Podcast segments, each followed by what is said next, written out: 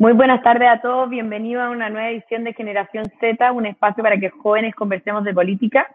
Hoy día estoy acompañada por el Coto de El Rincón del Coto y hoy día también está en el Baquedano y por Pancho Avaria, nuestro fiel panelista eh, del otro lado, del otro lado.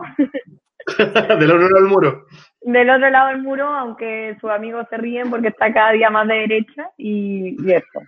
Eh, antes de partir, quiero agradecerle a Jugos Gracias, nuestro auspiciador, unos jugos exquisitos prensados, así que ahí me van a ver tomándolo todo el partido porque en verdad me fascinan y me resucitan en las mañanas. Eh, primero, gracias a los dos por estar acá. Quería partir comentándoles sobre eh, la séptima, perdón, séptima y octava acusaciones constitucionales. una se resolvió ayer, votaron en contra y la otra, eh, el martes se dio a conocer quiénes serían los diputados encargados de revisar la Constitución Constitucional. Les cuento. Eh, la primera se trata de la que se presentó en contra de Mañalich por riesgo a la vida y a la salud de la población y ocultamiento de datos y falta de eh, probidad administrativa y fue rechazada el día miércoles después de una un largo debate. Eh, yo no sé si ustedes tuvieron oportunidad de ver qué opinaba cada sector, cuáles fueron sus apreciaciones después de escuchar los argumentos, etcétera. Carlos, no sé si queréis partir tú como invitado. Sí, nosotros estuvimos haciendo ahí las notas en el vaqueano justamente para eso. La verdad que más que nada lo que, lo que nos impresiona más es toda esta rencilla que existe dentro del, del mismo mundo de la izquierda, donde, donde se tiran estos, estos parapletos encima diciendo, oye, pero no acusaste directamente a Mañalich o no cediste el voto en, a favor de la acusación constitucional. Y ahí justamente lo que se ha generado, que es lo más entretenido, porque sabemos que la derecha ya es un sector sumamente dividido, que a poco ha ido agarrando eh, fuerza, por así decirlo, eh, un movimiento ciudadano, ¿no? Que se puede representar por la derecha, eh, que justamente el, el, rechazo va por una vía que es eh, algo netamente eh, ciudadano y no político. Y yo creo que lo que más me llama la atención de, de, estas circunstancias, que son acusaciones constitucionales que la verdad que están casi prácticamente de moda, eh, es la división de un sector que se supone que era tan hegemónicamente fuerte y unido como era la izquierda chilena, que al parecer eh, nos dimos cuenta que era más que nada una obra de teatro para llegar a un objetivo que ellos tenían. Eh, que querían hacer, porque la verdad que como perdieron una elección hace dos años no, no se aguantaron y tenían que hacer algo para imponer una nueva constitución. Pancho, ¿tú estás de acuerdo con la apreciación del Coto? Eh, en parte, en parte, sí. Eh, en parte desde la perspectiva de que hoy día la izquierda está, de cierto modo, tiritando en, en, sus bases programáticas. Eh, ¿Por qué? Porque mm, la semana pasada o antepasada era el Frente Amplio el que se encontraba bajo las primarias y, y que se encontraba pataleando eh, por la desunión del sector y, y, y enarbolando banderas sobre las vías propias. Eh, y hoy día vemos a, una parte de la democracia cristiana, eh, a, diputados como Pepe Auto, como Lorenzini, que, que llevando, no sé, por decirlo, extrañas eh, argumentaciones para, para votar en contra de la acusación contra, contra Mañalich. Lo que a mí sí me parece, y, en esto concuerdo con, con Coto, que, que, tal vez el último tiempo hemos estado haciendo mal uso de, de, esta herramienta. Para mí es una herramienta muy válida y, muy importante para, para morigerar el poder del presidente en este hiperpresidencialismo en el que estamos. Pero lamentablemente el último tiempo se han visto que estas cuestiones terminan siendo saludo a la bandera. O sea, para mí el, el saludo a la bandera más, más, más emblemático, lo recuerdo, fue la acusación contra Mañalich al respecto de, de, la, de la muerte de Camilo Carillanca y todo lo que había pasado con Carabineros, que la terminó haciendo la, la diputada Nuyao, eh, que terminó siendo, o sea, teníamos a Mañalich, yo siempre lo he dicho, teníamos a Mañalich en bandeja y era cosa de juntar los votos, interpelarlos y sacarlos y, terminamos desviando el debate como si hacíamos ¿no? un discurso de Mapungún y, y, si esto era el reconocimiento institucional a los pueblos indígenas y que la primera interpelación del pueblo mapuche a, al Estado chileno, etcétera. Entonces, a mí me preocupa un poco más cuál es el trasfondo de esto y, y cómo sector estamos catalogando y posicionando nuestras ideas a través de las acusaciones constitucionales, que Siento yo que si este va a ser la tónica de, los años que quedan en este gobierno, me parece que vamos a seguir haciendo saludo a la bandera y no buscando lo que realmente se tiene que hacer con esto, que es buscar responsabilidades políticas. Mm. ¿No te parece a ti que puede ser un poco eh, imprudente el hecho de que se permita acusar a ministros solamente con mayoría simple?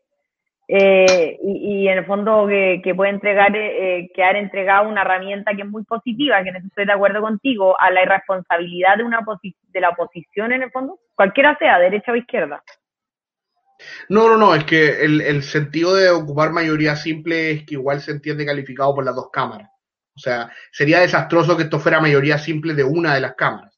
O sea, digamos, mm. si es que solamente la Cámara de Diputados pudiera echar a un ministro e inhabilitarlo por cinco años. Pero hoy día en este concepto como de check and balances o, control y balance, eh, permite que sea una cámara la que revisa, en este caso, la pertinencia de la acusación y otra la que se decide realmente como jurado eh, establecer las responsabilidades de esta. Y también entender las diferencias entre ambas cámaras. O sea, la Cámara de Diputados es una cámara meramente política, ¿cachai? Que, que muchas veces responde poco frente a sus dichos. En cambio, tenemos una Cámara del Senado en la que no solamente por exigencias como una mayoría de edad, 35 años, o también por la duración o por su función escalonada, que no produce cambios totales luego de cuatro años, sino luego de ocho, eh, que esta se encuentra más habilitada, en mi perspectiva, para decidir realmente como jurado frente a estas acusaciones. Mm. ¿Coto?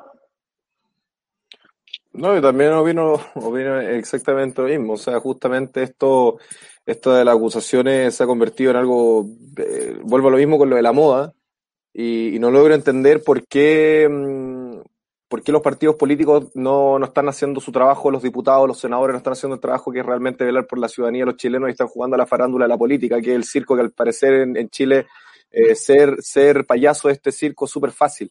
O sea, no se necesita ni siquiera ni, ni carrera universitaria, así que eh, eso es lo que más me llama la atención. Acá se supone que se está discutiendo al inicio de todo el proceso de octubre por mejorar, a, eh, por mejorar a la, la, ciudadanía, la calidad de vida de los ciudadanos, que nos vamos a bajar el sueldo, vamos a entregar una, una, una señal y la verdad que no, no, no ha sido esa la señal que han entregado los políticos, se bajaron el sueldo, se, sume, se subieron la, algunas comisiones, entonces al final terminan con el, con el mismo soldazo que tienen.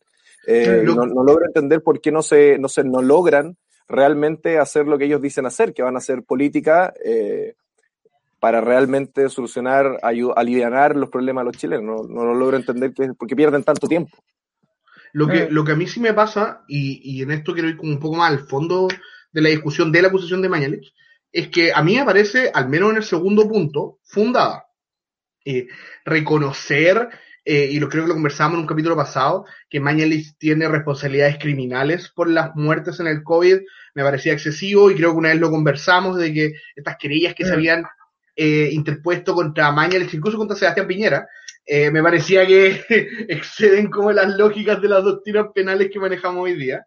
Sin embargo, a mí, y, y creo que en esta investigación, tanto la que está siguiendo paralelamente la Fiscalía como la que, está, la que realizó la, la comisión investigadora ahí en, en, la Cámara de Diputados, eh, sí me dejan a ver ciertas cosas que a mí me parecen graves. O sea, que, que este supuesto sistema, el, el famoso Epivigila, eh, fuera tan fácil de modificar por parte de los encargados, sí me genera como, como un poco de ruido. Las declaraciones de los trabajadores de, del ministerio sí me generan un poco de ruido. Entonces, sin llegar al punto de ser conspiranoico, de decir acá el gobierno nos está inventando todo esto y esto no es una pandemia. Pancho, son los eh, aliens.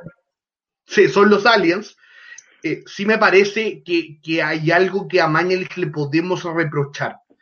Eh, y que si es que hubiésemos sido un, un, sector, una izquierda, un poco más dirigente en esto, eh, era cuestión de juntar, sacar los votos y hacer la acusación. O al menos Pero... que prosperara para que llegara a, a, al Senado, porque mérito, al menos la segunda causal, yo considero que sí lo tiene.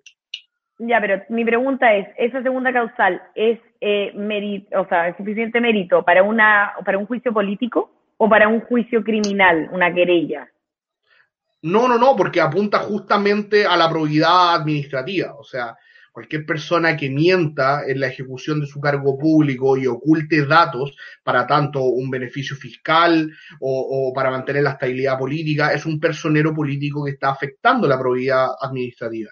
Entonces, mm. si se llegara a comprobar, y ojo, pongo las comillas ahí, yo no quiero parecer conspiranoico, pero si se llegara a comprobar de que Mañalich o el equipo de Mañalich o el ministerio o quien haya sido ordenó falsear datos o ocultar datos o retrasemos la entrega, a mí me parece mm. gravísimo. Entonces, mm. por, por, eso quisiera como poner ese punto. Bueno, pero no hay una, no hay una, entonces una cierta autocrítica a tu sector, o sea, desde el punto de vista de cómo se articulan este tipo de acusaciones. Espérate, y antes de que me contesté, te voy a citar lo que dijo la, no me acuerdo cuál es el nombre, la diputada encargada de hacer, de eh, hablar a favor de la acusación. Dice, me importa un comino los cientos de rebuscados argumentos de la defensa. Estoy absolutamente convencida de que el ministro no cumplió con su deber no respetó a nada ni a nadie, hizo lo que se le vino a la gana y privilegió la economía por sobre la salud de las personas. Y si extiendo las 200 páginas de la defensa y las uno para construir una gran sábana, no alcanzo a cubrir los cuerpos de los 17.000 fallecidos. ¿Qué te parece a ti ese tipo de argumentos? No, pero eso es lamentable. es como de teleserie colombiana, venezolana. No, no, no. no, no, la cámara, no es como que al, inicio se supone que habían, claro, al inicio se supone que también habían prácticamente unos containers atrás en el patio trasero de Mañalich lleno de cuerpos. También yo me acuerdo de ver hartos memes de eso. Me, parece, sí, Sí, yo recuerdo también haber escuchado. Por eso les digo, yo no quiero subirme al barco de los conspiranoicos, pero me acuerdo que había gente que decía que no, es que hay carpas llenas de muertos y toda la cuestión. Eh, a, a lo que voy, a lo que voy sí me parece lamentable y sí siento que no hemos aprendido a ocupar esta herramienta constitucional de buena forma. Si nosotros mm. analizamos como las buenas acusaciones constitucionales que hemos tenido, y, yo en esta remarco la del ministro Cereceda, que, para mí ha sido la, mejor en, desde la vuelta a la democracia, que el ministro Cereceda lo sacaron de la Corte Suprema por haberse denegado a, a, tramitar recursos de amparo durante la dictadura. Eh, son argumentaciones que en muchos casos dejan estas cuestiones personales y políticas un poco de lado y van más eh, y, se intentan enfocar en el, argumento jurídico que sustenta la acusación constitucional. Y, mm. siento que eso le hace un bien a, la institución como tal. Entiendo que es un juicio político, es un juicio político con caracteres constitucionales, pero sí no tenemos que desatender ese carácter constitucional. Porque si no, la cuestión se termina siendo como, bueno, ya se me, se, me ocurrió hacer una acusación constitucional, juntemos un par de votos, veamos si funciona. ¿Cachai? Mm. Y, y, eso es lo que no, no, no me está gustando, porque, no sé, te, pongo un ejemplo, si es una cuestión súper simple. Cuando uno quiere tirar un candidato, cuando uno quiere hacer una moción que va a estar sujeta a una votación popular, lo mínimo que tiene que hacer antes, bueno, es empezar a buscar a la gente encargada de votar y decirle, oye, compadre, ¿tú estás seguro que hay que votar por nosotros? ¿Sí o no? Ya. Y después hacer mm. un estudio y decir, hay factibilidad para hacer esto. Si no, terminan siendo, como mencioné, saludos a la bandera. Mm. Y también, eh, quizás es como venoso que un juicio político termine siendo una, una eh, sin fin de argumentos emocionales, como si en el fondo la política fuera hoy día, y es lo que un poco vemos, que está tan manejada quizá por las redes sociales y por lo que dice y hace y no sé qué, el mandamás de Twitter, que, que, termina siendo un poco el argumento eh, muy, muy emocional y muy poco racional. Y ni siquiera estamos hablando de cosas de, de, de argumentos legales, estamos hablando de, de, cosas razonables. ¿O no? Claro, esta cuestión de la, de la famosa democracia, como se está llamando, que al final no, no, no, nos movemos por cosas sentimentales, por emociones, no nos estamos viendo por, eh, por, por actos eh, tangibles, por así decirlo. Y eso es lo que hemos visto también desde octubre. De hecho, eh, justamente que después vamos a tocar lo de la prueba del rechazo, que ahí lo vamos a tocar, pero justamente esta, mm, esta ola de, eh, justamente por el Instagram y por el Twitter, de que las funas y acusaciones se van de un lado a otro, siempre conjugado con este factor político, porque la verdad que para, para acusar ahí a, que alguien mató a una mujer están, pero para irse duro contra, no sé, contra la fiscal, contra la señorita Donoso, que dejó libre a la persona que mató a a ámbar, ahí, ahí como que no. Parece que las mujeres no, son igual para todas por, dependiendo de la cuestión política, que es lo que hemos visto mm. y, ha pasado. Yo vi, no sé, yo vi mucho movimiento en Twitter a propósito de esa jueza. O sea, por eso, pero, pero, por eso. Mm. Pero en ciertos sectores. Porque yo no vi acá a ni una menos a los movimientos radicales de eh, feministas pidiendo que a esa mujer la echen, porque ella justamente Mm. de ese movimiento. Entonces, parece que de repente como que las cosas no, no juntan ni pegan. No, es que, o sea, para mí es súper simple esa lectura. Los movimientos son militantes. O sea, es que yo- es es una discusión que yo eternamente tengo. Es como cuando la gente de izquierda le dice, ay, ¿por qué nombraste un ministro facho? Es obvio que va a nombrar un ministro facho. Bueno, si el gobierno es facho, es de derecha. Mm. Y, y es lo que tenemos que abordar. Hoy, ¿por qué ni una menos no, no, no sale a defender a la, a la carabinera? Porque es un movimiento militante y las militancias tienen que estar permitidas, ¿cachai? O sea, Ah, obvio, a mí me parece... Es que, es que, es que si un movimiento, si un movimiento te dice que, que está preocupada de las mujeres, uno dice, bueno, estarán preocupadas las mujeres a todas por igual, ¿no? Supongo. Y, y eso es lo que parece que esas discordancias que se ven dentro de los movimientos políticos eh, no, no son reales. Porque al No, momento de, de- al momento, al momento de que la Defensoría de la Niñez salta a, a defender a, a un- a este cabro de 16 años que cayó en el Mapocho, inmediatamente, pero para las niñas que fueron baleadas en la Araucanía, no, no se preocupen porque eso es justamente la, la causa mapuche, ¿no? Hay que defender la causa mapuche. Entonces, la cuestión también eh, llega a ser una cuestión de militancia, pero también de tener dos dedos de frente y decir, oye, parece que la- a las personas en Chile no las podemos tratar por igual, que creo que el, el diagnóstico que tenemos en Chile justamente de, de lo que pasó en octubre, poder, a nivel poder Ojo. judicial, no, no te de la constitución. ahí, tiene, ahí hay un matiz que me, que me gustaría hacer. Sí considero que ahí es grave porque la institución de la Defensoría de la Niñez es una institución pública. Y ahí hacer, sí, ahí hacer eh, eso- eh, esa, esa distinción está pésimo y, y, y a mí también me sorprendió que, que esto no, no se hiciera más revuelo con, con el niño que, la niña, perdón, que fue baleada allá en, en la Araucanía. Eh, pero cuando son sectores privados en general eh, y que pueden autodeterminarse, yo, yo no tengo ningún problema con que se reconozcan de derecha, se reconozcan de izquierda y quieran defender a los que quieran defender. O sea, si, Mm, si- si el movimiento feminista, eh, el movimiento feminista dice, si el movimiento feminista dice, para mí son todas compañeras menos la vaca, bueno, tendrás que ser así. Pero, yo- o sea, yo a la- a la, a la- o sea, a la- a la femi- a las feministas entonces le importan a las mujeres que adhieren con su discurso y con su ideología política, no a las mujeres, que eso es súper importante aclararlo.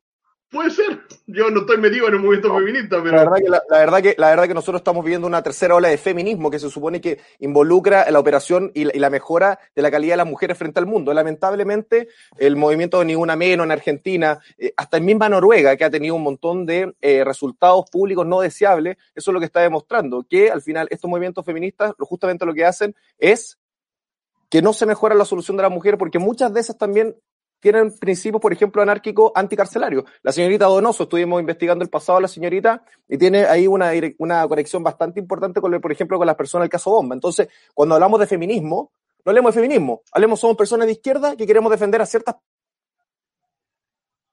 personas de izquierda. Pero yo no estoy preocupado, si vamos a, ahí. a, a la onda de la primera ola, esas personas estaban preocupadas de las mujeres. La principal, el voto ahora. Y ahora andamos con la cuestión de las cuotas. O sea, le estoy diciendo a una mujer que es inferior a un hombre o a cualquier otra persona porque necesita una cuota. Entonces, yo cuando de repente de- decimos que los movimientos pueden, pueden de repente eh, decir, no, no, es que si me interesa esto bien y si no, no.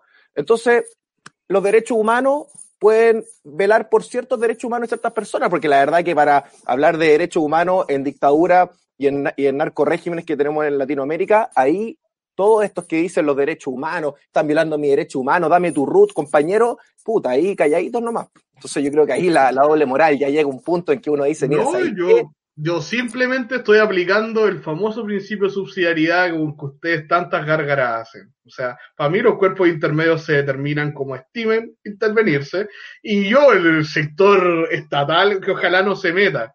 O sea, y ahí si es que eso es contradictorio y, y si eso es reprochable, ahí van a estar ustedes para decirlo. Claro, pero La cuestión, es que, la- la cuestión es que si hoy día la Junta de Vecinos 56, el Club de Adulto Mayor tanto, se quiere definir pinochetista o se quiere definir por el rechazo, o sea que, que hagan lo que quieran, que salgan en la franja, por favor, tengan Sí, pero- espacio. pero Si ni una menos quiere decir, si, si ni una menos quiere decir que la no es su compañera, tendrán razones para hacerlo y tendrán responsabilidad política frente a los medios y frente a la oposición. Y va a salir el rincón del coto a decir que esto, el mismo discurso Sí, que dice, el sistema subsidiario está predeterminado de antemano. Te están diciendo que es subsidiario, pero un movimiento feminista que abarca, que se dice aprovecha, eh, que, que dice que abarca a todas las mujeres, no te está diciendo que es subsidiario, te está diciendo que abarca a todas las mujeres. Entonces no te no, ahí, no, no, no, no, estoy hablando con ese sentido de la subsidiariedad. Estoy hablando del sentido de la subsidiariedad, del respeto y la autonomía de los cuerpos intermedios, que se pueden determinar como quieran. Si a la larga, e, e, estas definiciones de que, de que son así, no son así, por qué no son más completas o por qué son menos incompletas, a mí me parece que, que, son discusiones de perogrullo en esta cuestión, si ellas se van a, ellas y ellos se van a determinar como quieran y van a poder plantear sus problemas como quieran. Y obviamente que si tú tienes problemas con eso y si, está, y si consideras de que ese mal llamado feminismo, según tu, tu perspectiva, no va a todas las mujeres y debería hacerlo, va a tener la opción de discutirles, ¿cachai? O sea, no, no, no, no, es feminismo mal llamado según yo, sino que según las mujeres. O sea, la cantidad de personas, si uno ve justamente eh, estadísticas de la misma ONU, es impresionante ver la caída que hay que se, que se perciben como feministas desde el año hacia algo 2013, que lo vi el año, el año pasado, al 2019, y es impresionante ver cómo ha caído. O sea, cuando la feminista dice somos mayoría, no, no son mayoría. Pero hay un tema. Yo creo que ahí, ahí la responsabilidad tiene que ir, por una parte, del movimiento de ser honesto, y, y en ese sentido yo creo que, que son bastante honestos cuando saltan todas y dicen eh, compañeras, no sé qué, ya, no paca, yo no, no, ya no tengo idea de los cantos, perdón, me estoy desactualizada con los gritos de la barra brava. Hace tiempo no vamos a Casa Central. Hace tiempo no marcho, o sea, nunca me había marchado, ¿verdad? Pero eh, ya, da lo mismo. Eh, yo creo que son bien, o sea, no son honestos en su discurso, pero son honestos en su hecho.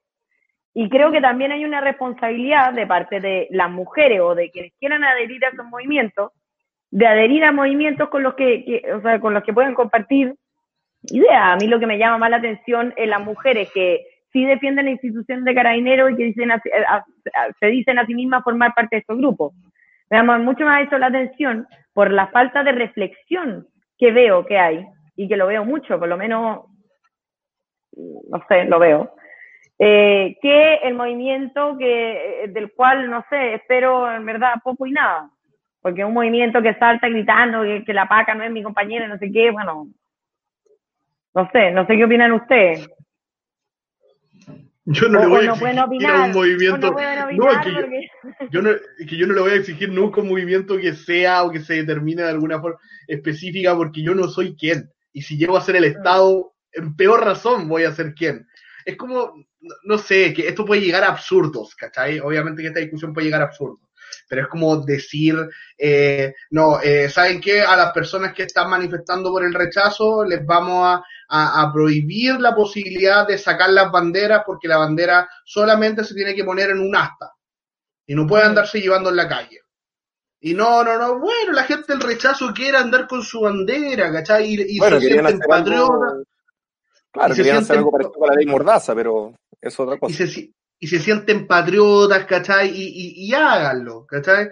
Llegar a meterse de esa forma en los colectivos eh, me, me, parece que es una cuestión que, que, no va y que hay años de pelea en, en cuanto a esta subsidiariedad negativa, que es esta, esta posibilidad de que los cuerpos intermedios se determinen como se les da la gana, solamente con el respeto al orden público y, a las buenas costumbres, ¿cachai?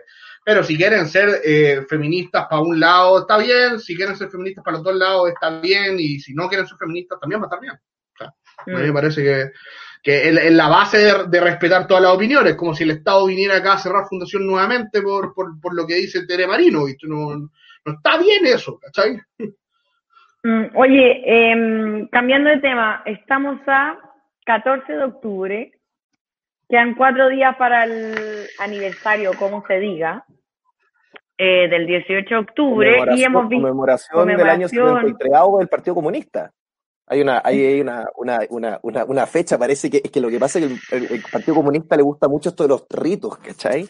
Y ahora justo se va, este sería el 73 hago conmemoración del Partido Comunista en Chile. No sé si tiene alguna relación con lo que pasó el año pasado, puede ser. Y se cumple el 18 de octubre. Así es, le gustan ellos, ellos son muchas, tienen hartas fechas que de repente usan, fechas que mm. pasaron en la Unión Soviética y cosas así, pero puede ser algo bastante entretenido. Y tú te... Vamos por la izquierda, la conspiranoica. ¿Eres conspiracionista tú? No, no, no, no soy conspiranoico, es que lo que pasa es que de repente, como también podemos de repente autopercibir un montón de cosas, la verdad que es que, imagínate, no es que sea conspiranoico, sino que una vez, me, acuerdo hace unos meses atrás que había un centro de tortura en Baqueano, entonces, eh, no sé, puede pasar cualquier cosa. Oye, a mí me gustó un comentario, alguien dice, es más linda la tele, gusto de suegro. Ay, presénteme al hijo, me gustó. me gustó llegar con el sello de aprobación de los papás. Oye, eh, ya, bueno, nos estamos acercando al 18 de octubre y se han visto incrementados episodios, los episodios de violencia. Ahí estamos viendo uno que ya aparecen progroditas, perdón, pero no tiene ni una otra, o sea, no tiene ni otra, otra descripción. Picotear el suelo como, y además como si estuvieran, en un parque tirándose la pelota un domingo, no sé. Eh, ¿Qué opinan ustedes de esto que estamos viendo? Eh, de toda la gente que ahora sale con, con, con fuerza a, rechazar la violencia, gente que, eh, que se quedó callada durante todo lo que estaba pasando el año pasado, no sé. No sé. Yo creo, yo creo que yo creo que esto lo que ha sucedido con el tema de la violencia, o sea, a ver, eh, creo que se ha, se ha generado una, una, un tremendo discurso frente a una mentira que fue gigantesca. Yo me recuerdo cuando algo así, me parece que el 27 de octubre, a finales de octubre, cuando fue esta la marcha del millón, ¿no? Eh, y el 15 de noviembre recién vamos a ver esto de la nueva constitución. Y cuando las políticas, cuando estas minorías políticas, la banca del 1% y todas estas cosas, eh, el Partido Comunista que tiene, me parece, un 5% de, de, de aprobación, eh, habla sobre que las personas se unieron eh, a fines de octubre para una nueva constitución que todavía no, no, no estaba de acuerdo, no, no se hablaba de eso, eh, lo veo grave, porque están usando justamente como mano armada algunas minorías políticas a jóvenes, a niños, para el, el, este brazo armado para llevar sus fines políticos, sus proyectos. Y lo otro es que lo que ha generado esto, de la famosa Plaza de la, de la Dignidad, si es que no le dicen, es que las personas que viven colindante a eso se la bancaron un rato, pero me ha impresionado la cantidad de personas que estaban realmente aprobando este, este plebiscito, esta constitución, este proceso. La verdad que yo rechazo, no rechazo, yo no, no me gusta eso de rechazo para reformar, porque no, no, yo estoy, yo estoy rechazando un proceso. Eh, y lo que ha sucedido con esto es que es la mejor propaganda para, la, para el rechazo, la verdad, porque las personas dicen, oye, mira, me están destruyendo la vereda, me, me aburrí a la Plaza de Dignidad, me aburrí, porque si no puedo salir, o sea, a ver, yo, yo no tengo idea, después del acuerdo de la paz, y se supone que ese millón y tanto de personas que había marchado por las calles de Santiago, eh, era por una nueva constitución, yo no entiendo por qué se marchó de nuevo. Si ya está, ya te dieron una fecha, compadre. Ahí tenés tu nueva constitución, tu píldora mágica, tu solución fantástica, y todos sus problemas se van a acabar, o, van, o es un inicio de un cambio de problemas en Chile. Y no logro entender por qué se sigue haciendo esto. No lo logro entender. O sea, ¿Qué, hay de por medio? ¿Lucas? ¿Ganas de hacer algo? ¿Moralización de una juventud que no tiene, que, le dijeron desde que, desde que nació? Yo soy de esa generación, los tres somos de esa generación que nos pintaron que Chile era el peor país del mundo. No sé, yo creo que acá hay mucha, mucha frustración y los que, cabros que están acá son esos títeres que lo han utilizado ciertos movimientos, justamente esos ciertos movimientos, eh, ciudadanos, políticos, etcétera, y no tengo idea por qué si, ellos supieran, si ellos supieran que eso lo están, que eso lo están pagando los papás mediante la, mediante el pago de, impuestos de ellos mismos y de su abuelo, de sus padres, la verdad que yo a esto no le veo nada empático, ni un poco, mm. nada. Pancho. Em, sí. Em, primero lo primero. Eh, yo creo que el domingo se va a vivir una manifestación grande eh, aun cuando los llamados que, he visto en algunos personeros son en vista a la proximidad del plebiscito y a evitar que hayan más personas, ¿cómo se llama esto? Eh, infectadas. La idea es que no se produzcan aglomeraciones en Plaza Italia o Plaza Dignidad, como le quieran decir. No, no me, no, no, no, no me, no me llama llamarlo Plaza Dignidad, ¿saben por qué? No por una cuestión que no comulgue con el movimiento, sino porque es muy feo el nombre. Es muy feo. Eh, eh, México tiene plazas con nombres bonitos, Plaza de la Revolución, Plaza, Plaza Dignidad. Pongámosle un nombre más bonito y bueno, le, le, puedo llamar así. O la Plaza de los Despiertos también le podemos poner. No, mal, no. No, no, pues, pero, pero, hay, gente, hay, gente, que despertó, Chile despertó y la gente se fue a conglomerar a Plaza Ex Baquedano y, y, bueno, Chile despertó y la verdad que bueno, nos dimos cuenta que el culto a la fealdad quizá o a la poca estética, no, nos dimos cuenta de eso. Puede ser. Bueno, ya, entonces el domingo queda la tendalá Sí. con un pancho. O ¿Tú sea, ojo, ojo, no, no estoy diciendo que quede la tendala, no, no, Tú te me cuidas, no. mijito, yo no te dejo a ti salir a ninguna parte porque No, no puedo ir porque tengo real- estamos en periodo solemne, hay que estudiar, así que el domingo es, es clave para estudiar. Pero yo sí creo que la gente se va a manifestar y espero que la mayor parte de la gente se manifieste de una forma no violenta. Yo concuerdo de que de, en algún ¿tú crees momento que ¿Eso es una utopía o una, un deseo racional y, y mm, posible? es un deseo, es un deseo. ¿Ya? ¿Es posible? con buenas intenciones. Ojalá que sea posible. Yo no sé si lo puedo catalogar como utópico. Eh, yo sí he visto que hay grupos que están buscando en lo último tiempo como una salida un poco más institucional a esto o evitar que hayan estos problemas principalmente en Plaza Italia. Eh, pero como, co- como bien dice el Coto, hay personas acá que tienen mucha rabia. O sea, Mm. Personas, que sinceramente están desarraigadas de una sociedad, que han visto que tal vez ese progreso y que yo estoy muy de acuerdo con él y yo soy fruto de ese progreso y lo viví y lo valoro, no les llegó a ellos. ¿Cachai?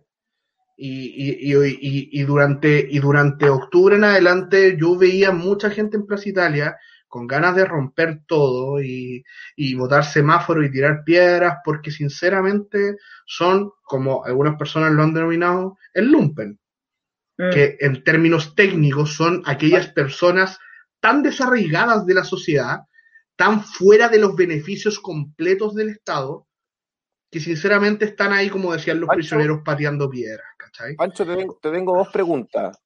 Por unas palabras que dijiste, esto de, este sentimiento, estas esperanzas que tú dijiste que eran con buenas intenciones, leyendo, viendo, viendo las estadísticas del año pasado, eh, justamente de la misma que a algunos les gusta mucho como academia y otras cosas así, que no es la verdad que muy seria, el, el cambio de la constitución en agosto del año pasado y en julio del año pasado me parece que era algo así de un 8%.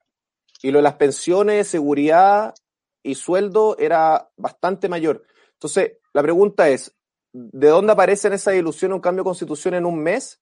Y lo segundo, lo del lumpen. Lo del lumpen, donde tú me dices que hay personas que no han tenido estos beneficios. Personalmente, yo he trabajado durante seis años en un hospital público, en La Pintana con San Ramón, donde hay personas que son muy, muy pobres.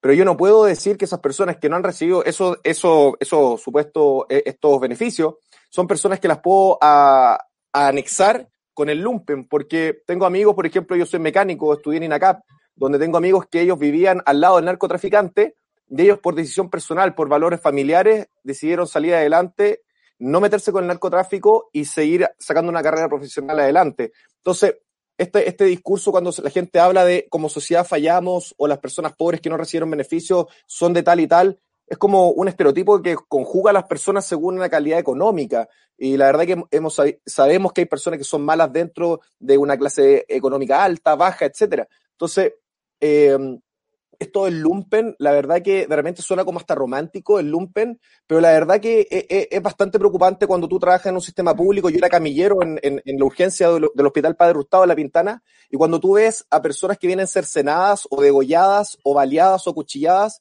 por esas mismas personas que son lumpen, que tienen esa rabia, que son también mano armada del narcotráfico. Yo no logro entender por qué se anexa a las personas eh, con esa rabia si son personas que realmente le hacen muy mal a la sociedad. Ya, voy a responder la segunda pregunta primero. Eh, y es una cuestión que yo siempre le digo a gente que me cuenta historias como la tuya, que son historias de superación y, y de todo. No, no, no, no tengo ninguna historia de superación, yo trabajaba nomás. No, no, no, pero cuentas contextos de superación de aquellas personas que vivían cerca del narcotráfico y que aún así por decisiones propias eh, y, y, con alta entereza, por supuesto, eh, no decidieron ese camino. Lamentablemente, y aunque a la gente le duela, esas cuestiones son excepciones a la regla. Y es, duri y es durísimo. Y, es ¿Tú estás seguro que, pero espérate, ¿tú estás seguro que es una excepción a la regla de que Chile, de que las personas salgan de la pobreza en Chile? Espera, según, según, según lado que tenemos una déjame, déjame responder. Son excepciones a la regla.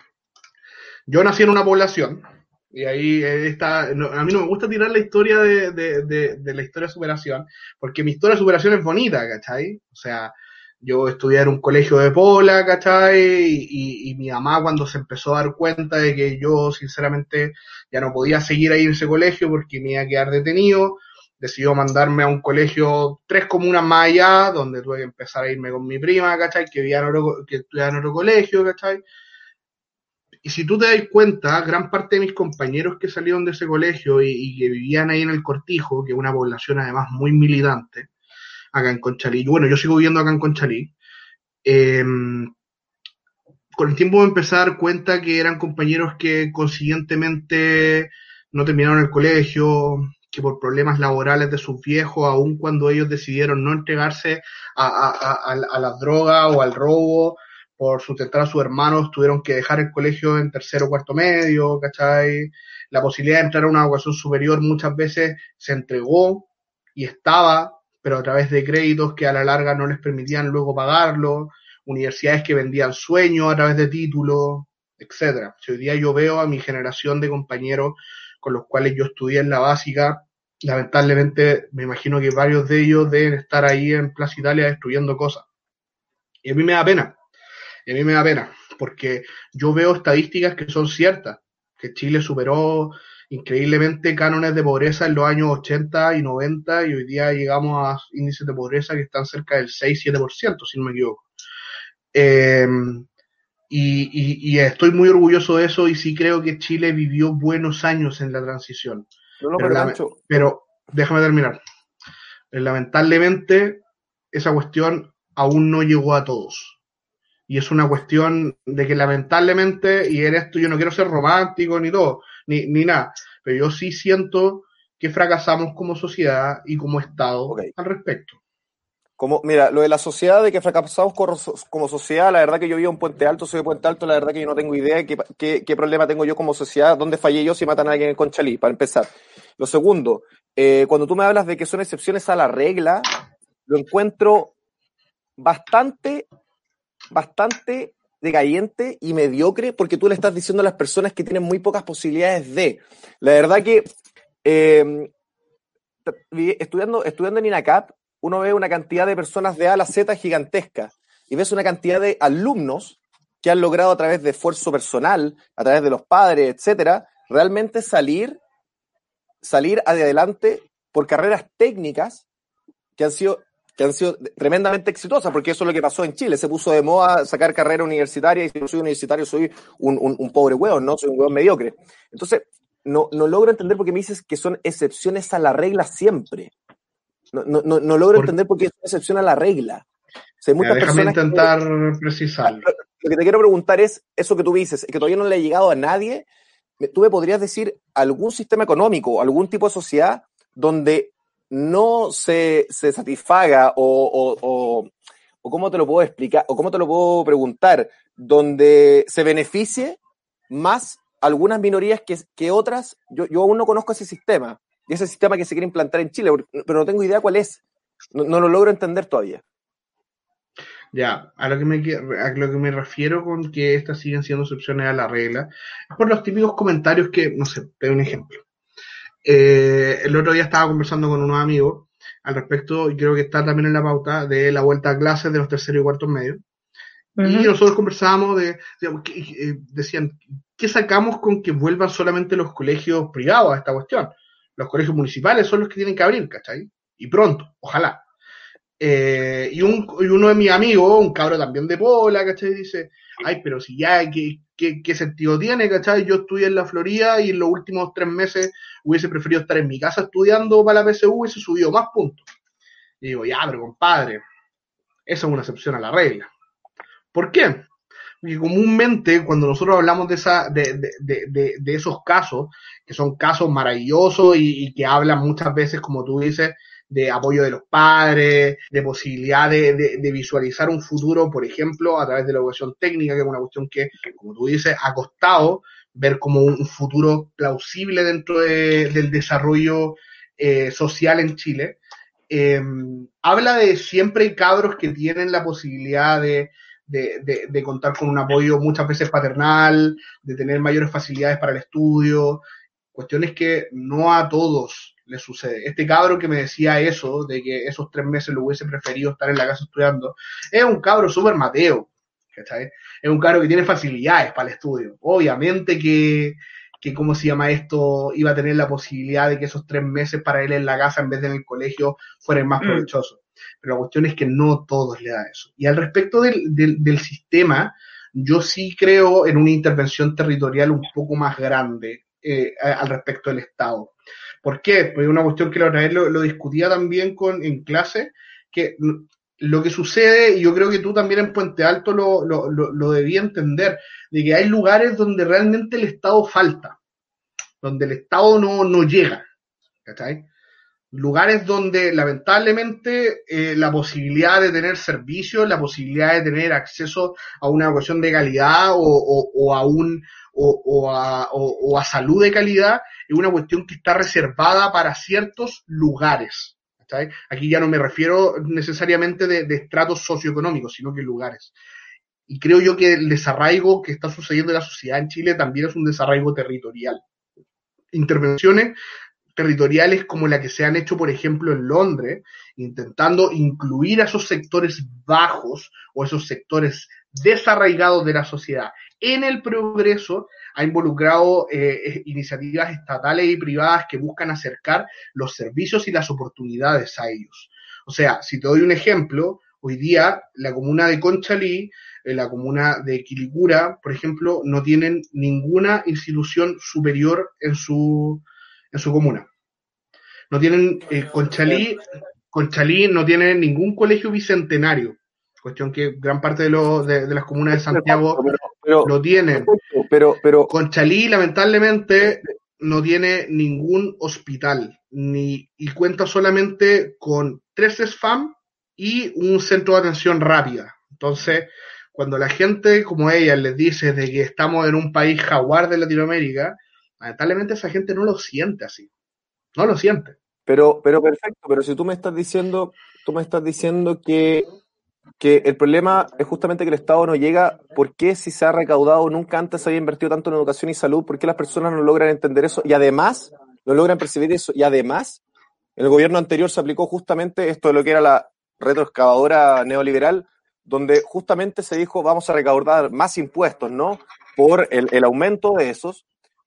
¿Por qué, ¿Por qué se insiste en que la solución está en el Estado donde el Estado muchas veces en Chile ha generado también esas mismas desigualdades. Yo no logro entender eso porque si yo soy de Puente Alto, si yo soy de Puente Alto y a mí me están diciendo que me van a subir el impuesto al 25% a las pymes, al 25%, al 27% a, a, la, a las grandes empresas, ¿cómo le puedo explicar yo a la tía Juanita que se quiere sacar la chucha, o a alguien, a un amigo que es mecánico, cómo le puedo explicar que, compadre, quiero que darle, darle, darle eh, opciones de mejora ese compadre, se la estoy, le estoy haciendo la cancha más difícil, porque yo no creo en la igualdad. Entonces, ¿por qué, por qué, por qué le estoy haciendo más difícil correr la cancha? O sea, además, le estoy diciendo, mira, estamos a subir los impuestos, pero tú vas a mantener bajo el monopolio de lo que te entrega el Estado, porque es súper fácil cuando los políticos hablan de la educación pública, y seguramente eh, muchos adherentes de la izquierda hablan de la educación pública, pero como les gusta a ellos predicar con, con, la, con la que te conté en la mano, ellos, ellos, ellos tienen un discurso bastante entretenido, que es, Ojalá que todos los niños vayan a la escuela pública, a la universidad pública, etcétera, pero estos cabros van al Santiago College, al Nido Águila. Entonces, ¿por qué no cambian el discurso y decir, oye, a mí me encantaría que los niños tuvieran la calidad, la calidad de educación que tiene mi hijo que va al Santiago College?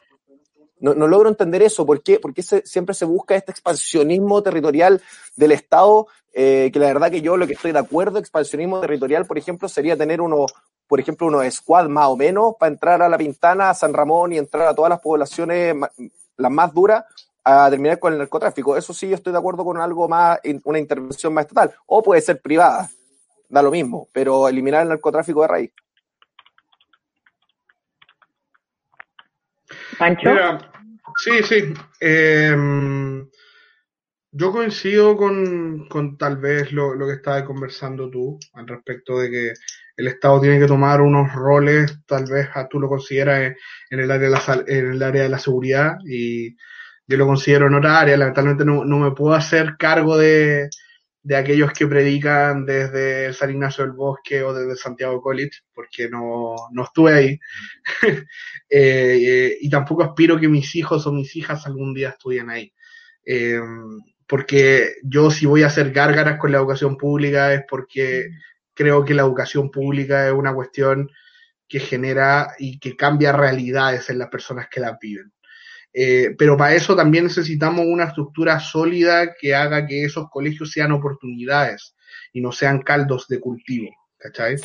Pero ¿cómo lo eh, hago? Esa es mi pregunta. Lo que pasa, lo que pasa es que desde que se existe el plebiscito siempre es vamos a hacer, hay que, hay no sé qué hacer miles de cosas, pero siempre se habla entre consignas, porque la verdad que yo, la verdad que, mira, te aseguro que para el 90% de, de, de los votantes de la prueba, pero te lo doy por firmado, que si yo le digo Dame cinco razones para cambiar una constitución, sin decirme agua, neoliberalismo, Pinochet, pueblo y dignidad, no son capaces de decirme ninguna. Entonces, ¿cómo yo establezco un cambio de constitución de una carta magna, que es lo más importante que rige un país y una nación? ¿Cómo lo hago yo a través de consignas si, son, si son, no son cosas prácticas que la gente logra ver? Porque, ¿qué pasa? Porque ahora se habla de que la igualdad, de que vamos a distribuir, pero, pero las personas que quieren una nueva constitución, los votantes de la prueba, de, de la izquierda y todos los que son engañados, esas personas que lo engañaron no están de acuerdo en que se hagan más tortas y que se produzca más en Chile, sino que quieren repartir una torta que ya está existente. Entonces, yo no logro entender, perdón que te lo diga, pero no logro entender un cambio de constitución para qué y cómo. No lo logro entender todavía. Sí, es que, a ver, de cierto modo hay gente que todavía no entiende lo que involucra un cambio constitucional, y eso es verdad. O sea, yo, por ejemplo, soy una persona que está a favor de subir los impuestos, tanto impuestos personales como impuestos a las empresas. Eh, sí, eso sí, estoy a favor de una mayor integración eh, en los impuestos de, las sociedades y en el retiro de las personas. Eh, para, pagar más impuestos que los países nórdicos. Chucha, Tenemos, caleta plata en, tenemos caleta plata en Chile, parece que no tenemos ningún problema.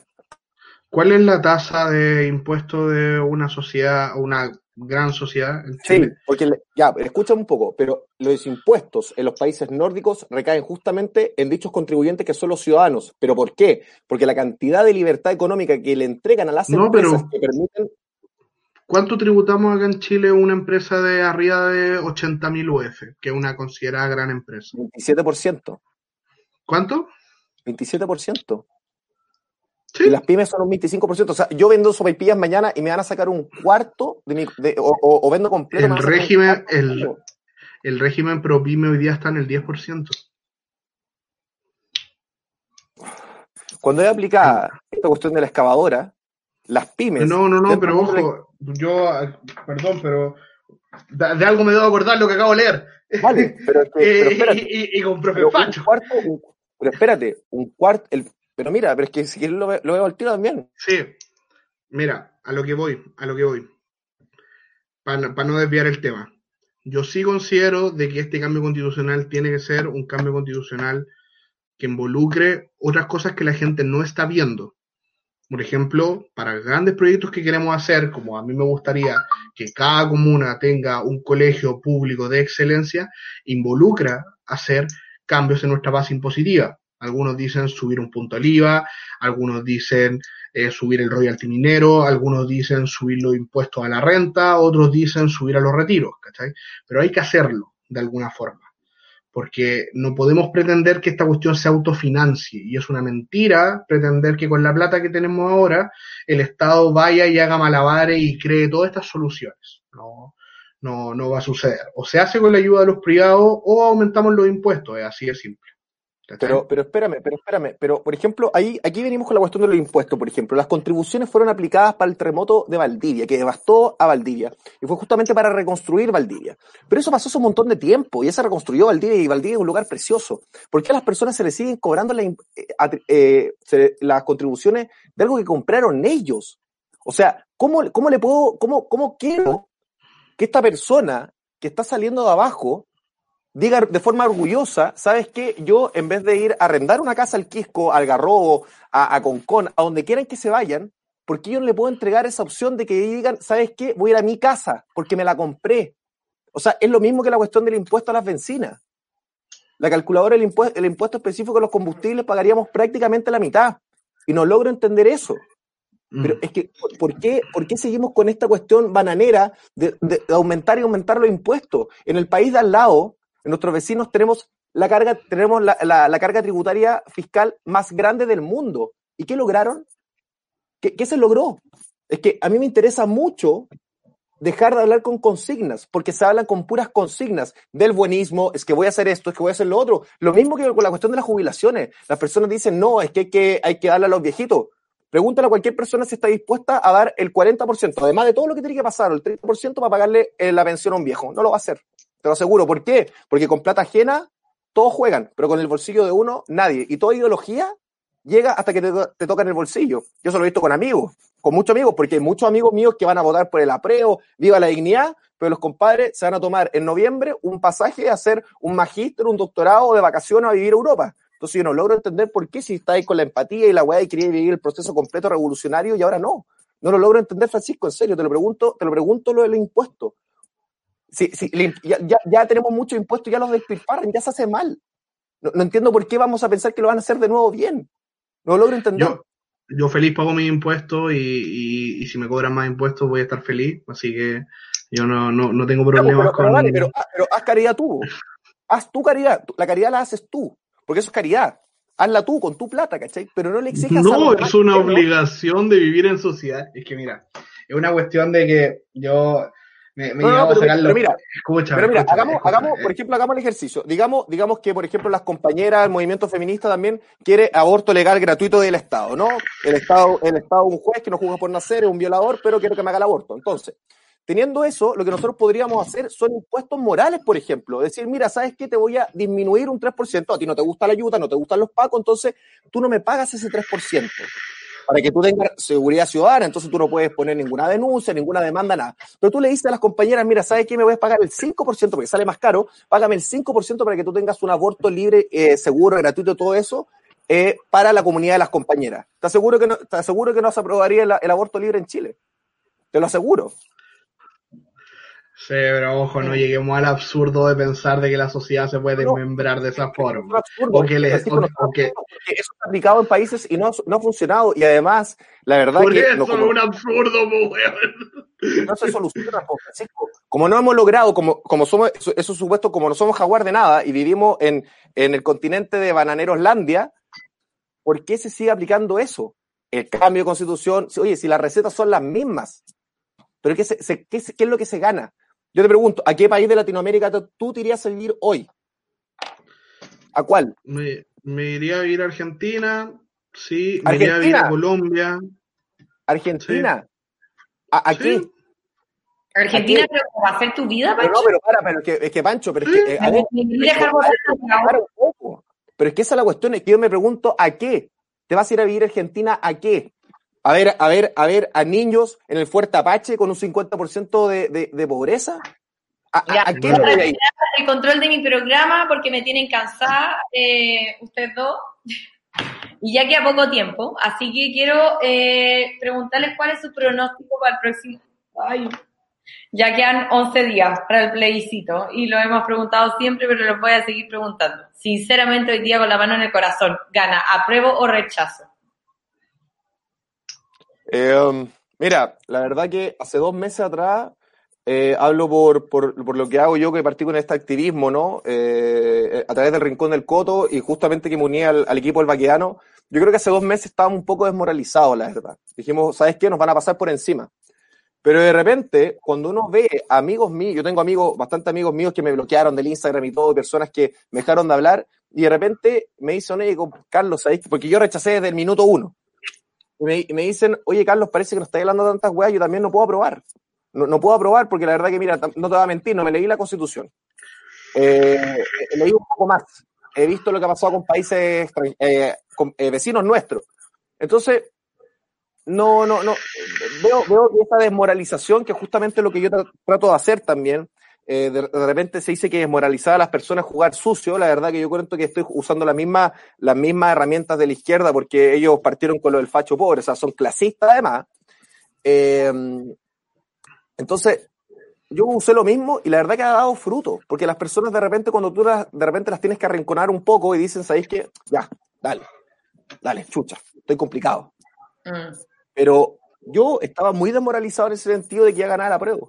Pero ¿sabes qué? Veo cada día más que después, por ejemplo, o sea, fue una jugada maestra el retiro, el retiro del 10% de la FP porque las personas se dieron cuenta que ahí sí estaba la plata y que sí se la podían pasar cuando quisieran. Ah. Entonces, eh, el apruebo, el apruebo una nueva constitución es aprobar algo que es netamente político, porque todos sabemos ya, ustedes están estudiando derecho, todos sabemos que no lo va a escribir la tía Juanita, como todo el mundo dice. Entonces, muchas personas se han sentido tremendamente engañadas, tremendamente engañadas por este proceso constitucional que fue eh, empujado por minorías políticas. Y eso, eso a mí me da muchísima esperanza. Y ojo, el apruebo y el rechazo, si se gana el rechazo, esto se refiere el inicio de esto. ¿Por qué? Porque cuando, cuando vuelvan personas jóvenes que están dentro de esta, de esta, eh, de esta esfera, por así decirlo, de las redes sociales, etcétera. Por ejemplo, a mí personalmente me han llamado algunos partidos políticos que están buscando caras nuevas. Lo primero que voy a, lo primero que yo haría si tuviera la posibilidad y el poder de hacerlo es, por ejemplo, aplicar test de droga a todos los políticos. ¿Te salió cocaína positivo? No te voy a, no te voy a echar del Parlamento, pero lo voy a poner de forma pública para que la gente sepa que está votando por un drogadicto. Entonces, esa, eso sí son realmente son señales a la población. Eso sí son señales a la población de decir, ¿sabes qué? Estoy a la par del político, porque el político es una persona que está velando por mí, no yo por ellos. Y eso es lo que nos entendió en Chile. Y eso es lo que una constitución, que un margen para justamente defender a la población de ciertos poderes y atributos que tienen los políticos. Entonces yo creo que la verdad que puede ganar el rechazo. Quizás no gane por mucho. Y quizás puede ganar el apruebo, pero dudo que el apruebo gane por mucho. Pero dudo muchísimo, muchísimo. Porque estudiando justamente toda la población de los Instagramers, de los YouTubers, etcétera, estos que hacen ruido, estos que le gusta la, estos que son fascistas, por si los antifas son fascistas, estos que van y te atacan y la cultura la cancelación, estos mismos cabros, uno empieza a cachar la edad y tienen 15 años, 16 años, no son los que votan, no son los que votan, hacen mucho ruido, pero no votan. Mm. Me gustó tu idea de las T de drogas para los políticos. Pero por supuesto, o sea, yo también, además de eso, yo aplicaría que los políticos tuvieran un, un, un, sueldo base y si el per cápita del país crece y el ahorro y, el crecimiento de las ganancias de cada chileno aumenta en un 2%, a ellos se le aumenta un 2% el sueldo. Si no, si no, si cae, cae junto con su sueldo. Y te aseguro que desde el más comunista el más comunista, el más antisistema, el más anárquico estaría llamando mañana a Toyota, Toyota, por favor, pueden venir a ensamblar autos a Chile porque si no me quedo sin sueldo. Eso, eso, es lo que hace, eso es lo que yo creo que realmente hace que un país y una clase política vea por, vele por el bienestar de una sociedad. Pancho, ¿cuál es tu pronóstico? Te queda un minuto, así que... Yo soy malo con los números, soy malo con los números, pero yo creo que la, prueba... de malo? ¿Qué? ¿Como la Marcela Sabaj de malo? Eh, no, en general no, no le achunto las predicciones políticas. Eh, sí le achunto los resultados, pero no, no, no las predicciones numéricas. Yo creo que va a ganar el apruebo con 70%. ¡70! Yo creo que va a ganar con 70%. Eh, distinto era si el plebiscito era hace dos o tres meses. Yo sí considero que, que el rechazo ha, ha ocupado cierta, cierta parte del espectro eh, principalmente con, con, las manifestaciones públicas, que yo creo que, que antes no la ocupaban como recurso y, y yo creo que, que, las manifestaciones han logrado congregar a un poco más de personas y, y, sacarse esta estima, que yo creo que hay una parte de la franja del rechazo que es buena, ¿cachai? Que, que aquella como de perderle el miedo a votar rechazo, ¿cachai? Como a, a, decir como el voto secreto, no te preocupes, si quieres votar rechazo, tranquilo, ¿cachai? Eh, y, creo que si, si, la campaña va por ese lado, eh, al menos va, va, va, por buenos fines y tal vez podrían llegar al 35-65. Hmm. Bueno, eh, no sé si darle una opción de hacer un último comentario antes de que cerremos. Yo quiero volver a agradecer a nuestro auspiciador Jugo Gracia. Ahí van a dejarles toda la información. Realmente bueno, de naranja, manzana y limón y jengibre. Oye, la, la, siguiente me la, me la, mandan a mí, ¿o no? ¿Qué? La, la siguiente encargo de, de, jugo, gracias, me lo mandan a mí, ¿o no? Te tengo que mandar una, un, regalo. eh, Coto, no sé si queréis decir algo antes de que terminemos. Siempre les doy un minuto para que hablen de lo que eh, quieran. Eh, serie, muchísima, libro que estoy leyendo, muchísima.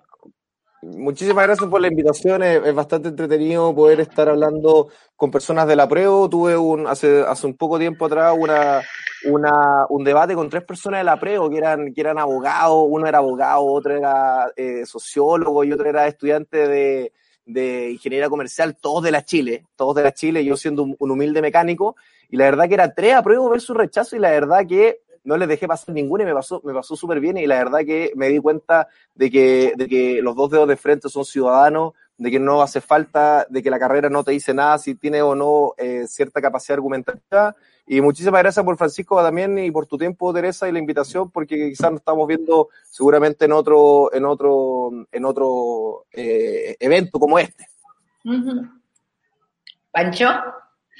Eh, hace pocos días se conmemoraron los 20 años de el segundo disco de Oasis, What's the Story Morning Glory.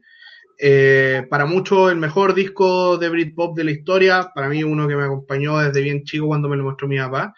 Eh, en YouTube sacaron una versión del disco eh, con Noel Gallagher, el guitarrista, comentando cada una de las canciones, cómo se hizo, cuál fue el proceso de grabación.